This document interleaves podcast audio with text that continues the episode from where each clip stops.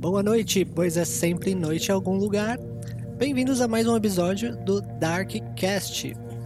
Nesse episódio, contamos com a minha presença, Bruno, e a presença dos nossos excelentíssimos. Se apresentem, se apresentem, Amy. Aqui é o Ed e o lobo tem que caçar.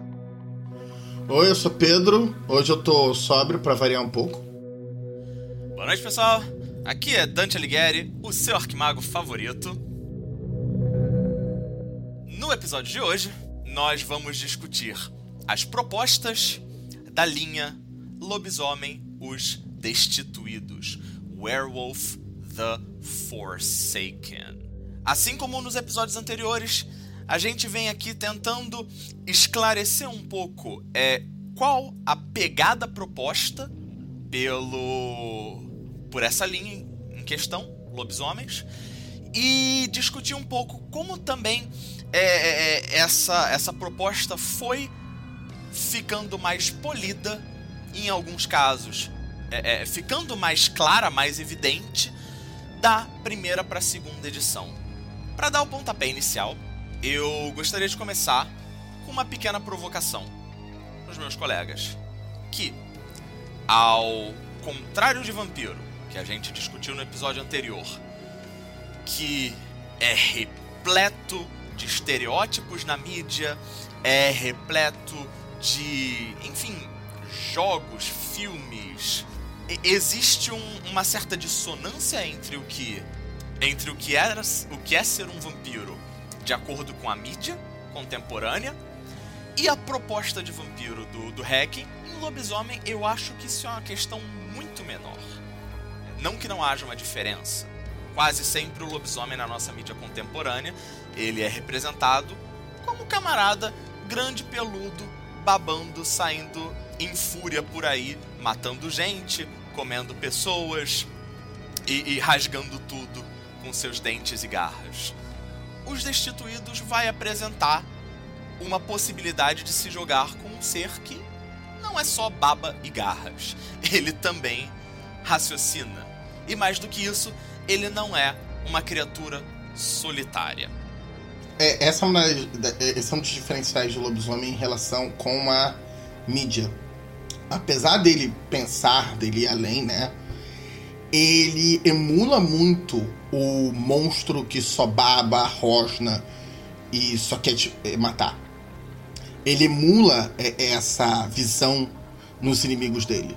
O próprio Khalid, na segunda edição, um dos aspectos dele é ter a aura, o, o uivo dele invoca na, na presa dele de que um monstro tá vindo matar ele e que ele já pode, tipo, finalizar os, os últimos problemas da vida dele porque ele, a, ele tá encomendado. Já foi. O lobisomem, diferente do vampiro, ele é bem mais amigável à mídia que existe ao redor dele. A questão do, da transformação do lobisomem ser dolorida faz, é uma coisa que faz parte do lobisomem destituídos, pelo menos na primeira transformação. A questão de da mordida do lobisomem infectar a outra pessoa em lobisomens destituídos, você tem o fato de dos lobisomens usarem mordidas de lobo como gatilhos para forçar a primeira transformação em alguém que ainda não sofreu essa primeira transformação. Outra questão também que reforça algumas mídias, porque isso é um rompimento das mídias de lobisomem, que tem algumas versões de lobisomem que são nasceram lobisomens, eles já vieram como lobisomens desde a infância, e aí muitas vezes, volte eles são criados e cuidados por grupos de lobisomens, então já tem contato com uma com o tipo de convivência que ele espera ter ao longo da vida dele. E você tem o, alguns filmes clássicos de lobisomem, como o Lobisomem Americano em Paris, que ele é transformado. Ele não sabia que ele era um lobisomem até a primeira transformação. É lógico.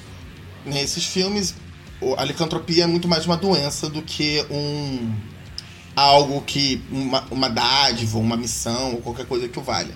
Nisso eles têm a dissonância, mas é o aspecto de que você vai ter que aprender a lidar com ser um lobisomem isso eles têm algo em comum. E entre o elemento de horror corporal, esse elemento de transformação, você acaba tendo mais similaridades entre o lobisomem e a mídia do que o vampiro tinha com a mídia ao redor dele.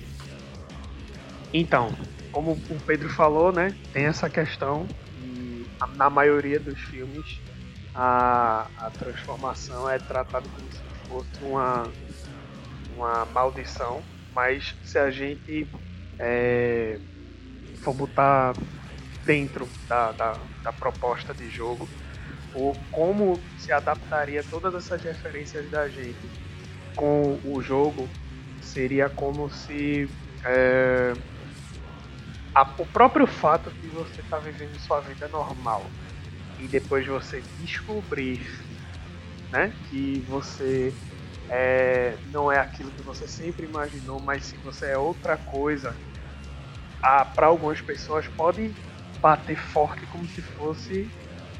Não deixaria de ser uma maldição, entendeu? Então o, os filmes eles deixam claro esse peso que é o, o, o descontrole, as referências né, que você tem no, cinema, séries e tal, é, essa questão de descontrole. E é, no livro, é, eu acredito que ele foca bastante nessa questão é, da, da matilha.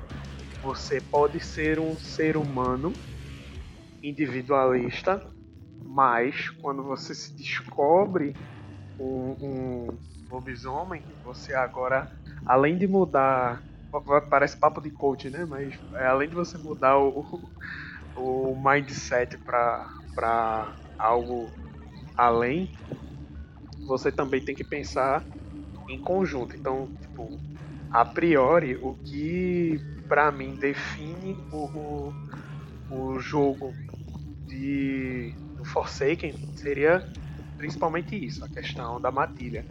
Tanto é que, tipo, uma das coisas que pode ser falada é que, tipo, sessão zero, bicho. Antes de montar os personagens, pensa na questão matilha. Tudo bem, cada personagem vai ter sua individualidade e tal, mas é, eu acho que o ideal mesmo para ficar um jogo fluido seria a questão matilha. Eu queria pegar um, um caminho um pouco diferente aí do que vocês disseram que é justamente essa questão de não ter tanta referência anterior, né, para se jogar lobisomem, que o quão interessante isso pode se tornar na experiência do jogo em si, né. Quando a primeira vez que eu joguei o, os Destituídos, eu também tinha essas referências mais básicas, é, tipo, algum filme ou série ou outro, mas coisas bem é, muito é, dissidentes, né, não tinha um não existiam muitas características em comuns. Ler o livro pela primeira, assim, pela primeira vez assim foi muito foi muito imersivo. Assim. Como não tinha muito muitas referências, muitas preconcepções assim de lobisomem, aquilo foi, é, foi, foi uma coisa muito nova, assim, tudo, todas uh, o cenário, a história, sabe, as, as mecânicas era tipo, era tudo é tudo muito diferente assim, diferente de se você jogar mago ou vampiro, né, que você tem diversas coisas que trabalham isso de formas diferentes e que acabam entrando aí no jogo, por mais que lobisomem também tenha isso, é, não é exatamente de fácil acesso assim para para o público em geral. Então, eu acho que o jogo do lobisomem é muito mais fácil você conseguir é, imergir na história e narrar ela e jogar que seja é, de uma forma mais tipo se conhecendo e conhecendo todo esse cenário e é, se torna uma coisa muito mais divertida, né? Porque é tudo, é tudo muito novo. O lobisomem tem uma grande desvantagem em relação aos humanos e aos vampiros que a gente já abordou enquanto jogo pra, para iniciantes. O lobisomem insere um reino e meio novos. Porque vampiro e humanos estão lidando com uma realidade. Os humanos é a realidade com os elementos sobrenaturais, o vampiro é a realidade mais a sociedade noturna. O lobisomem, ele dá um, um ou dois passos atrás com a questão de sociedade no, eh, paralela. Muitas vezes você só vai interagir com a sua matilha. Mas ele insere de reinos, é, reinos extras o crepúsculo, né? A zona onde ficam os seres efêmeros quando eles estão no mundo material, e a sombra, que é o reino de origem dos espíritos. E aqui um adicional importante para quem é, tá novo em Destituídos, não conhece direito o jogo. espíritos aqui não é do jeito que a gente no Brasil usa espírito. Espírito aqui é no sentido de é, representações xamânicas das forças da natureza. E não só das forças da natureza, mas de qualquer coisa. Qualquer coisa que tenha passado, que tenha tido um impacto importante no mundo, no sentido de tipo um impacto emocional, em muitos seres vivos, tenha sido vital para a transformação de uma região. Tudo isso vai ter uma, uma forte presença na sombra e possivelmente uma entidade representando essa coisa. Esses são os espíritos, tá? Não tem nada a ver com humanos ou com morte. Existem alguns espíritos que até se comunicam com o aspecto da morte se alimentam de mortos, etc. Mas isso não é uma característica do conceito espíritos. Espíritos aqui é xamanístico. Para deixar um pouquinho mais claro ainda, no, no COFID nós temos fantasmas, que são uma coisa, uma categoria de criaturas efêmeras. Nós temos espíritos, que é uma outra categoria de criaturas efêmeras. E almas são outra coisa que inclusive é um dos grandes mistérios dos cenários. Então, essas três coisas não são sinônimos e nem são a mesma coisa. Diga de passagem, tem artigo no blog e vídeo explicando isso. Aliás, é, me surgiu uma dúvida e um comentário, né? Isso dá muito pano pra manga pra gente fazer um cast, por exemplo, só de planos, assim.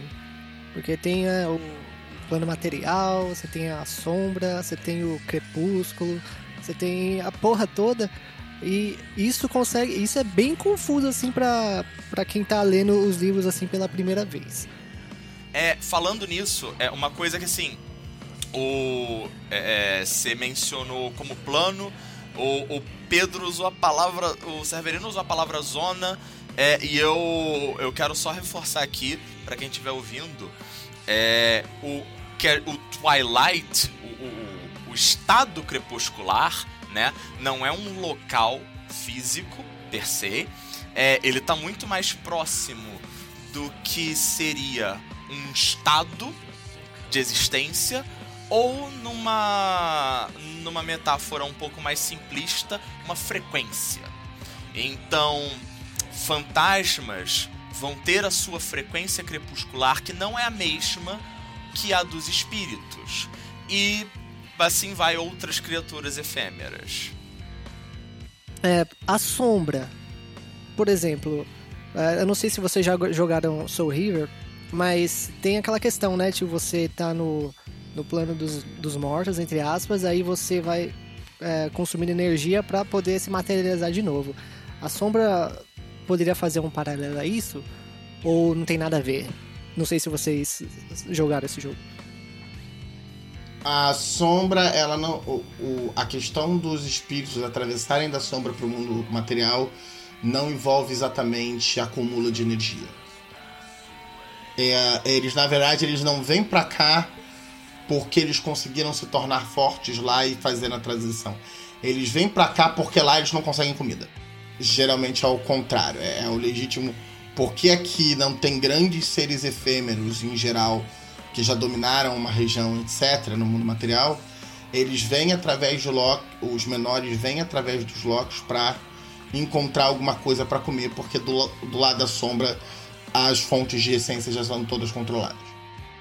A sombra ela é extremamente darwinística no sentido de concorrência constante entre os seres efêmeros Daí a questão deles se organizarem em cortes para tentar facilitar um pouco a vida dos mais fracos e também dar algum reforço para os mais fortes. Porque se juntar muito mais fraco para bater no mais forte, dá para rodar ainda com espírito. A sombra é extremamente darwinística. É, o tempo todo tem alguém correndo risco de te comer ou de comer a sua comida.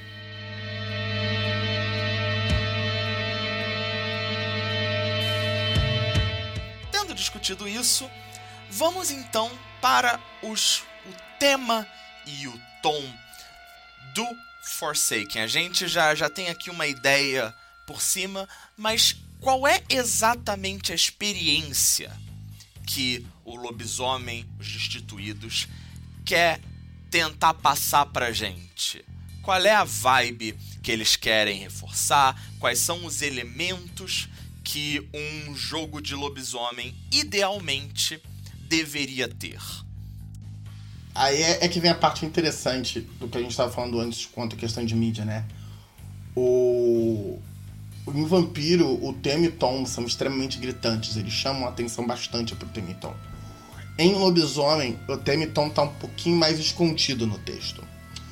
O... Eles apresentam focos de jogo em geral, elementos de jogo que são para serem é, apresentados como alguma relevância, que é, é um jogo de, é, de fúria selvagem, tradição e quanto quebrá-la, é, a primeira transformação, as tribos, a matilha, as cinco formas.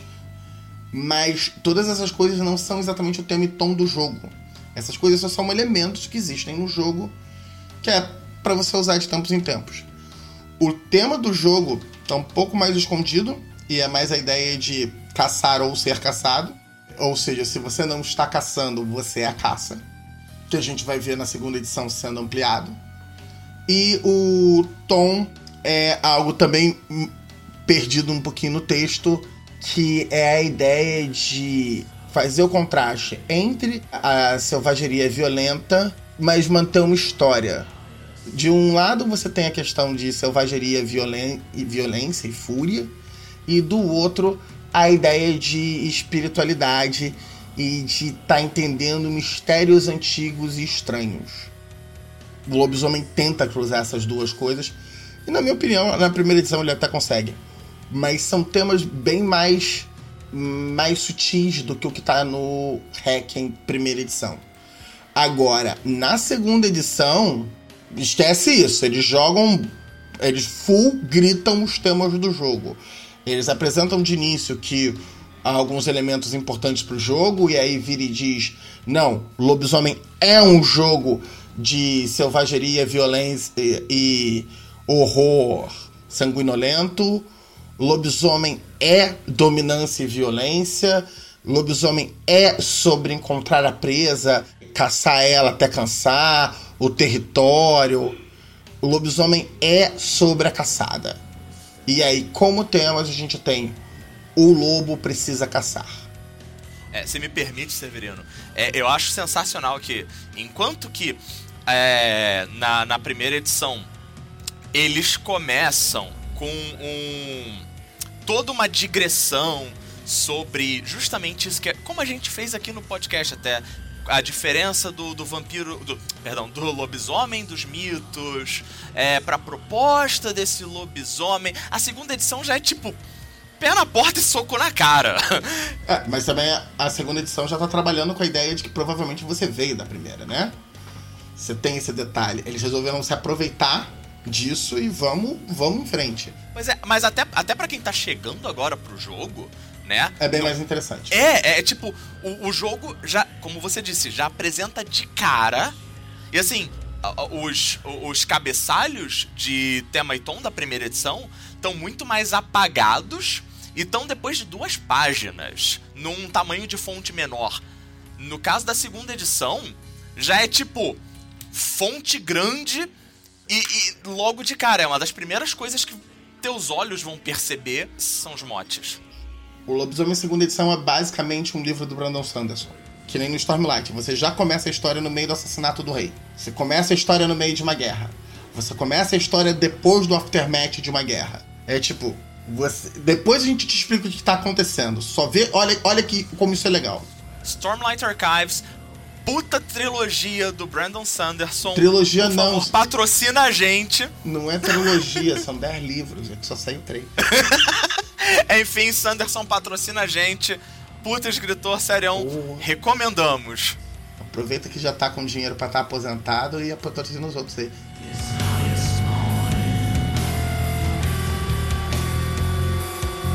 Mas de qualquer jeito, você tem de cara o lobo precisa caçar, Você tem dualidades e os limites dessas dualidades. E por último, o dever herdado. Né? Porque o, o que os lobisomens estão fazendo é um, é um dever inato deles e que eles herdaram dos lobisomens anteriores. Nesse sentido, tá bem mais forte os temas. Mas a parte que eu acho mais interessante é que enquanto em Hacken você tem uma. É, eles vão eles, eles especificam mais os temas, o lobisomem, a diferença entre os temas do lobisomem em segunda edição para o lobisomem em primeira edição é que no lobisomem em primeira edição os, os temas estão, como você disse, mais perdidos ali no texto, né, com fonte menor, e na segunda edição eles gritam os temas. Eles não necessariamente deixam eles mais específicos, eles só deixam eles mais óbvios. Evidentes. Isso. E isso realmente faz a linha ganhar bastante. Bom, é, se tratando da, da primeira edição, né, é, que foi a que eu tive uma experiência mais próxima, assim, é, narrando, mesmo não tendo me aprofundado totalmente no livro depois que eu fui realmente ler bastante a respeito e tal, é, eu percebi que na primeira edição realmente é, você você tem que ter todo esse background antes para saber o porquê você deve caçar e o porquê você vai ser caçado. Só que ser caçado você não escolhe. E, tipo, no máximo, teoricamente, você só escolhe aquilo que você vai caçar. E, tipo, no mundo onde você caça e você é caçado, você tem que se unir, sacou? Você tem que andar no, no, com a sua matilha. Então, na primeira edição, eu acho que ele explica bem esse conceito de que você tem que ter sua matilha, sua principal lealdade é com sua matilha e tipo cada um ajuda em, em tese, né, o outro a, a, a, a realizar as coisas e tal.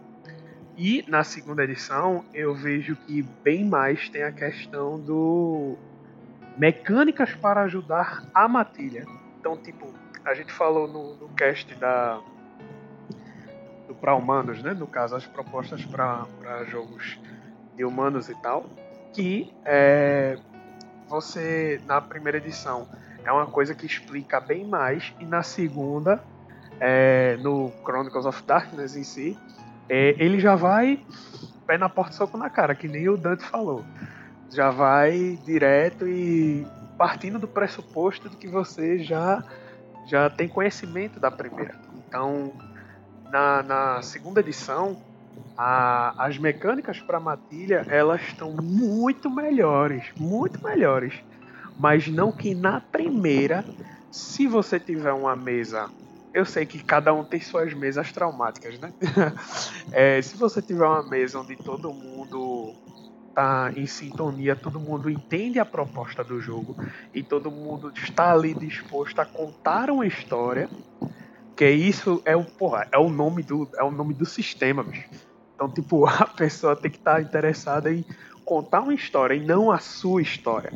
Então, eu acho que o, lobi, o lobisomem, ele, além de ser uma, um, um grupo contando uma história, é um grupo contando uma história do grupo e não de cada um individual. Sacou? Que tipo, se você for pensar numa no, no grupo de vampiros, eles estão ali Pode ser porque ó, eles têm um inimigo em comum e tal, não sei o que. É, ou alguém deve um favor, ou por enquanto é melhor me aliar a ele aqui, depois eu vou passar uma rasteira. Mas no lobisomem não. Eu acho que a principal diferença que a gente não vê em outras mídias, inclusive, que é tipo a questão da matilha. Eu acho que a, a, único, a única referência assim que nem é, nem é ocidental, mas sim oriental. E é muito, muito difícil você ver alguma coisa do tipo. É o Wolf's Rain. É um anime muito bom. Nossa, sim, sim, sim, mil vezes sim! E ali você vê o que é uma matilha. Você se. É incrível, porque ele não conta a história de cada um individualmente. Ele, ele primeiro ele você cria amor pela matilha. Você não cria pelo menos ao meu ver, né? Você não tem um amor individual por cada personagem. Você tem um amor pelos quatro juntos. E é isso que eu acho que é o interessante do, do jogo de lobisomem. É você, em grupo, contar uma história do grupo. E não em grupo você contar uma história, só que cada um sendo um personagem. Eu não sei se ficou claro pra, pra, pra vocês, mas, mas é isso. E na segunda edição, as mecânicas narrativas que você dá pra, pra Matilha, putz, grila, ficou muito melhor. Muito melhor mesmo. É, eu realmente recomendo o Wolf's Rain pra todo É mundo. muito bom. É uma obra-prima, é um anime é, visualmente bonito, auditivamente sensacional, é uma. É, é- é uma narrativa bastante sensível. Inclusive, na trilha sonora consta uma cantora brasileira de MPB que, por idiosincrasias da nossa cultura, faz mais sucesso lá fora do que aqui dentro, que é a Joyce Moreno. Ela emplacou três ou quatro músicas, se não me falha a memória, na trilha sonora, que inclusive é um show à parte. É, vai do jazz à bossa nova, passando pelo rock.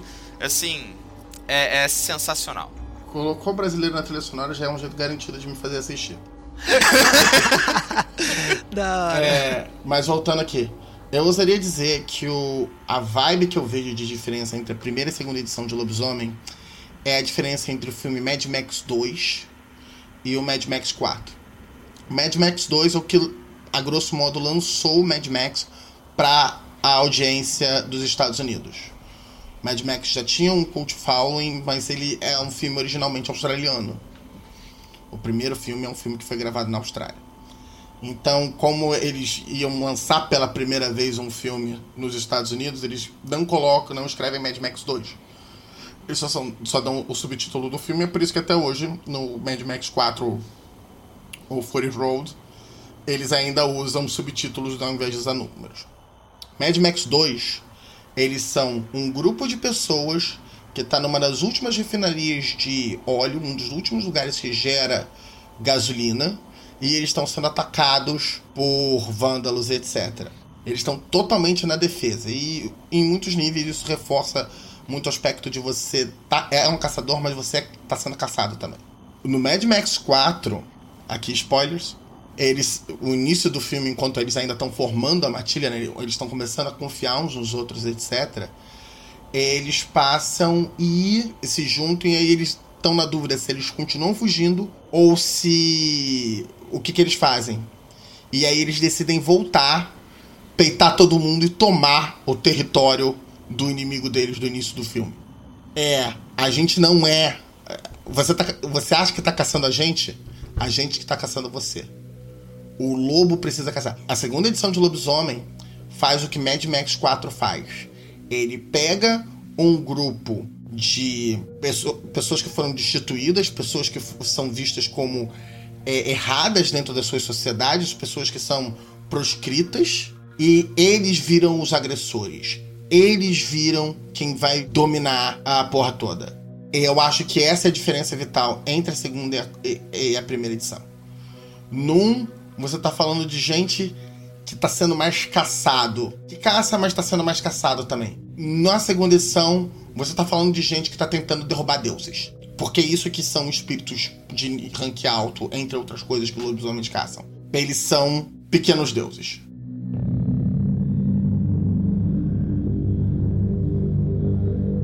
E seguindo aqui com essa proposta de grupo, né, de grupo de caça, etc., tem o como o lobisomem reforça isso, que é através de aspectos de grupo que faz o grupo depender uns dos outros. Ele faz isso de duas formas, através do auspícios e através das tribos. Na primeira edição, essa combinação, a função de cada uma dessas duas coisas não fica clara em termos de complemento.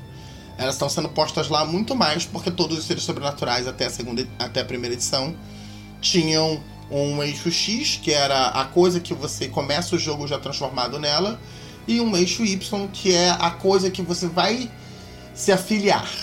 E em algumas, em algumas linhas você ainda tem uma liberdade maior de trocar de afiliação durante o jogo. Na segunda edição, eles viraram e disseram: não, A gente quer que auspícios façam uma coisa e a tribo faça outra coisa. Então, auspícios passa a ser a sua metodologia de caça e a tribo passa a ser o que você caça. O que você considera que é mais vital para ser caçado. Dante aqui só pra deixar, deixar a coisa bem, bem fluindo. O, o auspício, ele é a lua sob a qual o seu lobisomem realizou, teve a primeira transformação. Quando os destituídos, pelo menos isso é de acordo com a lenda deles, de que curiosamente não é real. É... Mas quando os destituídos largam a picuinha que eles têm entre eles, caçando uns aos outros devido à morte do pai lobo, a lua vira e diz: Não, vocês vão, cada um de vocês vai cumprir uma função do grande lobo, do grande caçador. Então não tem nenhum de vocês que é o alfa. Todos vocês são codependentes. E se vocês fizerem isso, se vocês seguirem a missão do grande lobo, eu vou olhar por vocês e vou abençoar vocês na sua primeira transformação. E isso é o auspício. É a face da lua olhando, protegendo e abençoando o lobo na primeira transformação dele. É por isso que você ganha um ponto de renome, que é o como o lobisomem compra poderes, né? A, na sua primeira transformação, que é o renome da sua lua. Porque a sua primeira transformação é influenciada pela sua lua. Então, por exemplo, a primeira transformação de um Itaúr, que é a lua nova, é a lua quase nova, um pouco depois da nova, um pouco antes da nova, que é aquele pequeno facho prateado de lua no céu o Itaúr vai ter uma primeira transformação que vai envolver mais espíritos, vai chamar mais a atenção de espíritos, corre o, espírito, o risco de espíritos maiores quererem vir ver o que está acontecendo. Um, não é incomum um Itaúr, na sua primeira transformação, ter que vencer ou lidar com um espírito de rank mediano a alto. Tem como renome a sabedoria, e ele cuida de espíritos, enquanto o Iraka que é a lua nova em si, né? Lua da furtividade, a lua que não está lá, vai sofrer a primeira transformação e ele vai se esconder nas sombras. Ele vai procurar perseguir uma presa. Ele não vai fazer sofrer, é, ele vai sofrer a primeira transformação ainda em fúria, mas a fúria do Iraque é mais contida, é mais silenciosa. Tem como renome a esperteza. Enquanto um lua cheia ou Rahu vai ser full explosão, eu tô destruindo o mundo, o que, que tá aparecendo na minha frente eu como. E aí, com isso, você tem ideia de quais são as táticas de cada um. O Haru, ele é extremamente honesto e direto na abordagem dele de caçada. O Haru é o renome da pureza. O, você tem o Kaalif, que é o, a lua quando ela está quase cheia. Novamente, um pouco depois da cheia, um pouco antes da cheia. Que ela ainda não está completamente circular. Seria o que para nós brasileiros a gente diria que é um pouco depois da, da meia-lua. Ou um pouco antes. O Kaalif, ele é o contador de histórias dos lobisomens. E como um contador de histórias, ele quer ser parte dessas histórias. Ele tem interesse de participar dessas histórias. Então não é só a questão de ser o cara contador de histórias do grupo, estudioso do grupo, não. O Calif é aquele cara, é o explorador do grupo no sentido de que ele quer ir ver onde é que tem uma nova história. E o renome dele é Glória. Ele tem o lore do grupo, mas ele também é a pessoa que vai atrás do lore. O Indiana Jones seria, tem uma vibe de Calif bem forte.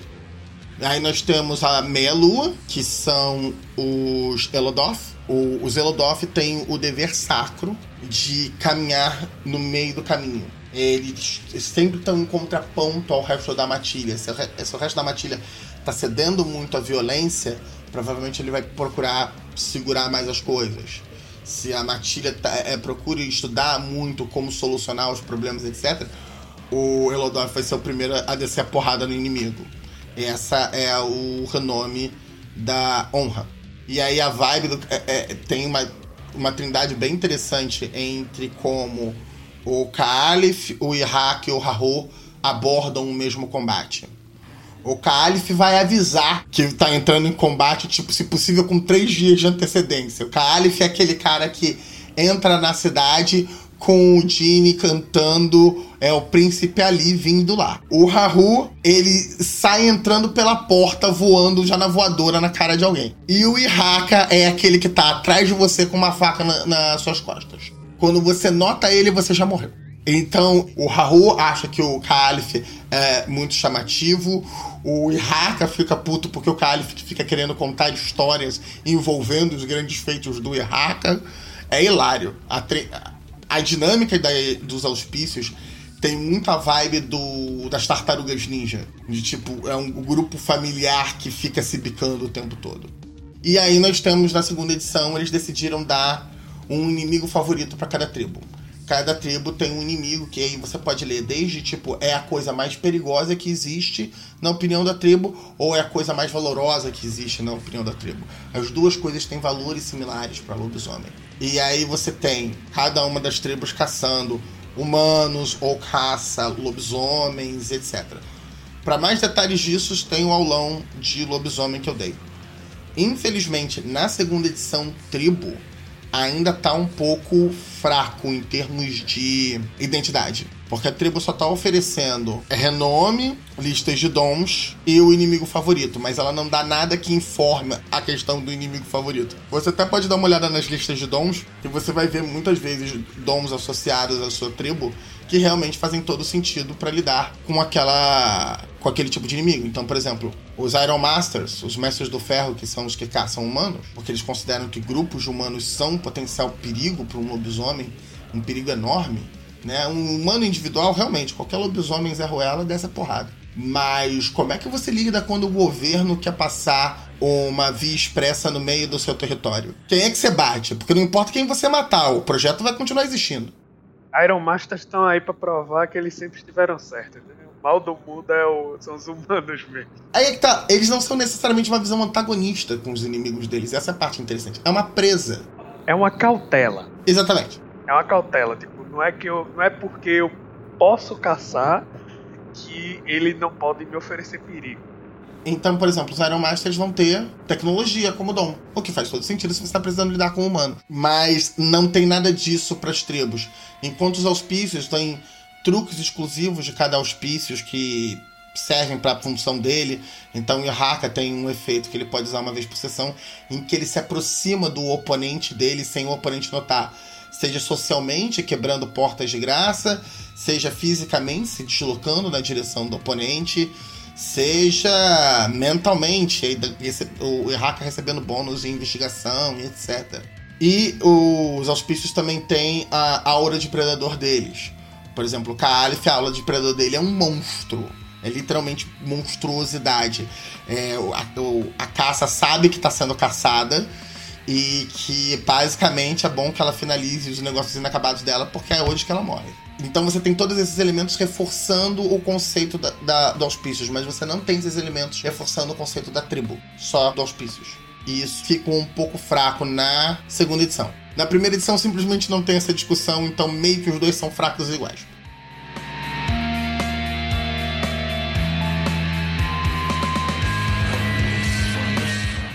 Sabe o que eu, o que eu queria falar no início lá?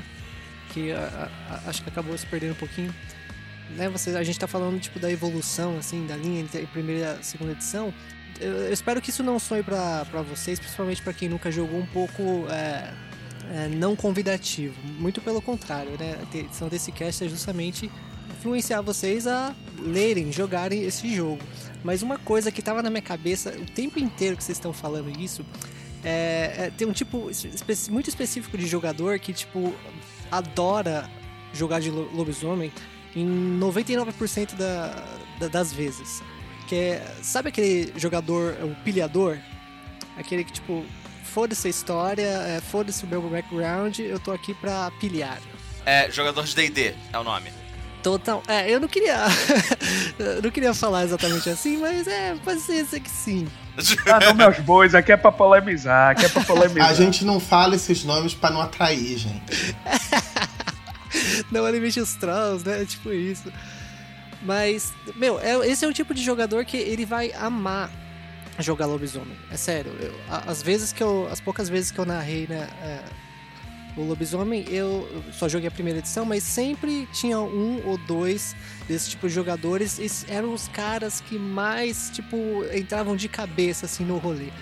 É, é aquela coisa de você marcar uma mesa e ele tá na semana anterior, sabe, lendo livro e tal, e fazendo várias perguntas. Porque, meu, é, como o pessoal tá falando aqui esse tempo todo, lobisomem é porradaria, é selvageria total. E ele, com o passar dessa da primeira para a segunda edição, isso ficou ainda mais evidente e mais legal de se fazer. Eu diria que ainda vai um ponto além. Tem uma série de coisas que múltiplas edições de D&D fazem que são um certo receio do poder dos jogadores. Porque como D&D é um jogo tático, é um jogo muito voltado para a questão de gerência tática, etc se você der alguma permissão a mais para os jogadores que permita eles terem uma vantagem tática, meio que você pode quebrar o jogo muito fácil. Coffee não tem isso. O Chronicle of Darkness não é um jogo tático. Tem nada de tático nele. Não nesse sentido, pelo menos. Então, o que você acaba tendo é que todas as coisas que em D&D é mais custoso, te cobram mais. Ah, não, você quer ter essa, essa habilidade de combate, então você vai ter que sacrificar uma porrada de talentos para fazer isso. Lobisomem, especialmente a segunda edição, está entregando isso no início do jogo. Existe no blog da Onyx Path eles discutindo quais são as diretrizes de desenvolvimento das linhagens de vampiro e também tem dos dons de lobisomem. Diga de passagem, esse artigo até traduzir, tá no blog. E eles afirmam que, gente, o dom que vocês estão dando, estão colocando no jogo, é para ser impactante desde o primeiro momento que ele tá no jogo. Os dons da segunda edição não têm níveis. Na primeira edição, os dons têm níveis. A cada nível você ganha uma habilidadezinha. E você só pode ter a terceira habilidade se você comprou a primeira e a segunda. A segunda edição, eles mudaram completamente essa proposta. Você tem ainda os dons por nível para uma categoria específica de dons, que são o, o é uma listagem de dons associada à sua lua, mas para todos os outros dons do jogo, a listagem de dons é uma categoria, então, por exemplo, voltando ao dom da tecnologia, né? Você tem a categoria dons de tecnologia, mas qualquer um dos efeitos dentro do dom de tecnologia você compra individualmente. Eles não influenciam nos custos uns dos outros. E o resultado disso é que cada um deles tem que ser igualmente potente. Eles têm que ser diferentes entre si, mas eles têm que estar relativamente nivelados entre eles e eles têm que serem, ser poderes que mesmo ao longo do jogo, mais tarde, eles ainda sejam igualmente relevantes para os jogadores. Então, por exemplo, o dom da tecnologia, um dos efeitos é associado à esperteza. Cada, cada um dos cinco efeitos de cada dom é associado a um dos renomes. Então, o, o efeito de tecnologia associado à esperteza faz objetos tecnológicos pararem de funcionar à distância. Enquanto que efeito de honra te permite comandar objetos à distância, sacou? Eles essencialmente fazem um troço que, tipo, dentro desse conceito, tecnologia, você tem uma representação para cada um dos nomes.